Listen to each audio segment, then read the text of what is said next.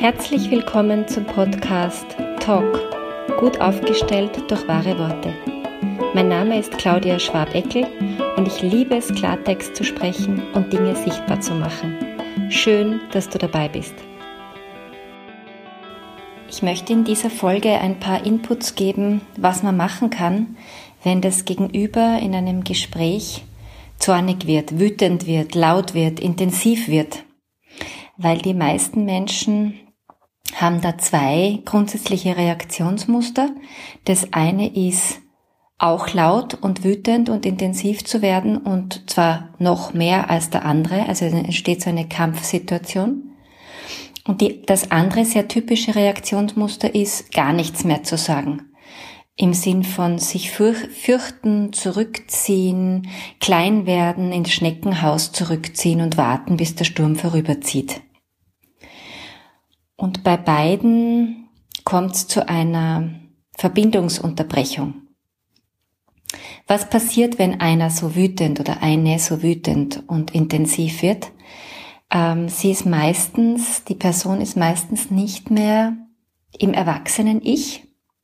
Irgendetwas, vielleicht sogar schon die letzten paar Tage oder Wochen, also Monate womöglich, hat sich aufgestaut und irgendwann geht das Fass über und dann macht's Explosion.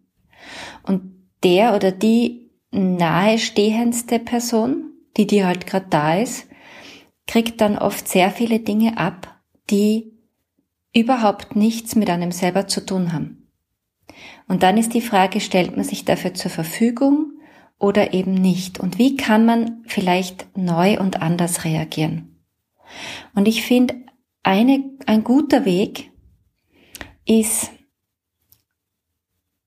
da zu bleiben, also auch von der Energie her da zu bleiben, ohne sich überrollen und überfahren zu lassen, wie von einem Tsunami, sondern einfach zu wissen, okay, der andere ist jetzt intensiv und man weiß auch, das hört wieder auf. Und in diese innere Haltung zu gehen von, was an dem Gesagten nicht mir gehört, was an dieser ganzen Energie ganz woanders hingehört, in den Job, zu einer anderen Person, was auch immer, das nehme ich nicht zu mir.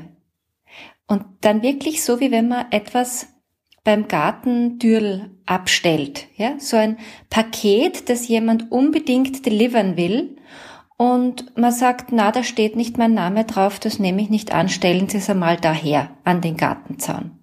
Mit dieser Haltung. Und ähm, in dem Moment verändert sich meistens auch schon was beim Gegenüber. Kommt darauf an, wie massiv diese Wutanfälle sind. Und wenn es möglich ist, und es ist natürlich schon eine hohe Kunst, aber wenn es möglich ist zu bleiben innerlich und eben diese anderen Sachen vor dem Gartentür abzustellen, dann kann man irgendwann mal sowas sagen wie, ich sehe dich und ich höre dich und ich spüre, dass das gerade ganz intensiv ist für dich. Ohne aber, ohne Erklärung, nur das und mal wirken lassen.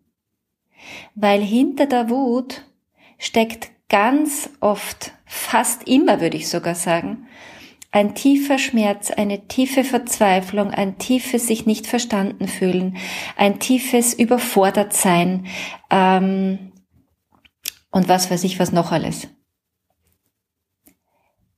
Und wenn dann eine Person bleiben kann, sprich wenn die wütende Person die Erfahrung bekommt, auch wenn ich so bin, in diesem argen Schatten, in dieser argen Intensität, gibt's jemanden, der da bleibt und der sagt, ich höre dich und ich sehe dich, dann kann meistens das dahinterliegende herauskommen.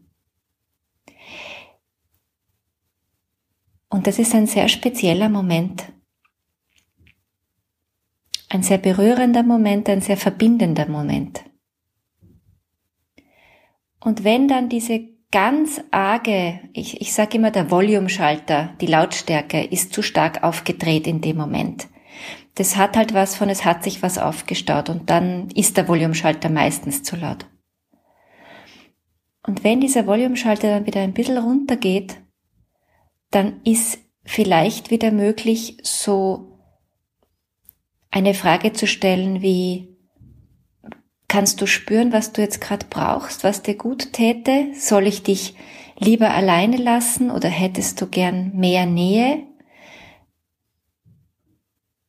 Und wenn man dann merkt, ah, das macht den anderen wieder total zornig, dann nochmal wiederholen, ja, nochmal, okay, das ist noch nicht so weit, wieder in die eigene Energie gehen, das, was nicht einem gehört, nicht nehmen und so ein bisschen Raum geben. Wenn allerdings der Volumeschalter so laut aufgedreht ist, dass wenn man sich das jetzt bildlich übersetzt in eine Stereoanlage und da ist es so laut, dass, dass ich mir die Ohren zuhalten muss und dass es mir, mich wirklich schmerzt, körperlich schmerzt, dann ähm, und ich habe den Volumeschalter nicht in der Hand, weil ich kann dem anderen ja nicht den Mund zuhalten oder zumindest führt das nicht zu einer sehr guten Lösung, dann ist es vollkommen in Ordnung zu sagen, du, mir ist das jetzt zu intensiv. Ich gehe jetzt mal raus und wenn du dich wieder beruhigt hast, dann stehe ich gern für ein Gespräch zur Verfügung. Und dann nicht weiter diskutieren, sondern gehen, Taten setzen. Das ist sehr typabhängig und situationsabhängig. Und was ich hier versuche, ist wirklich mal eine Idee zu geben von, was kann man abgesehen von den ersten zwei Lösungsstrategien, die ich vorgestellt habe, nämlich mitzuschreien oder still zu werden, noch tun. Und damit langfristig auch eine Veränderung in der Kommunikation ähm, herbei hm, entmustern, sage ich jetzt mal. Solche Spiele unter Anführungszeichen Machtspiele, Kommunikationsspiele haben sich meistens über eine ganze Zeit lang, oft sogar über Jahre hinweg eingeprägt. Das ist wie so ein Ping-Pong, Ping-Pong, Ping-Pong. Und wenn einer aussteigt und den Schläger aus der Hand legt und sagt, dass dieses Spiel spiele ich nicht mehr, dann kann der andere das Spiel auch nicht mehr spielen, weil er hat kein Gegenüber mehr. Also dieses Warten darauf, dass der andere sich bitte ändern soll und dass der andere aufhören soll zu schreien, da ist man nicht in einer gestalterischen Position. Da ist man in einer abwartenden Opferposition. Und das ist nie eine kraftvolle Ausgangssituation. Und es ist ein Üben, es ist ein Ausprobieren, ich sage nicht, dass das leicht ist. Ich sage einfach nur, es ist möglich, auch was anderes zu tun als das bisher Ausprobierte. Und es ist wesentlich verbindender und in der Verbindung bleibender als die anderen zwei Strategien. Und es hat auch was mit Selbstliebe zu tun. Die Dinge, die einem nicht gehören, wirklich nicht reinzulassen. Also wenn der andere einen mit den ärgsten Dingen beschimpft, was man nicht alles falsch gemacht hat oder, oder, oder tausend Vorwürfe und man lässt die herein in sein System und glaubt das, dann ist das genau das, was passiert, was meistens aus unserer Kindheit rührt, wo uns irgendwann irgendwer gesagt hat, wie wir nicht sind. Und zwar meistens negativ sind.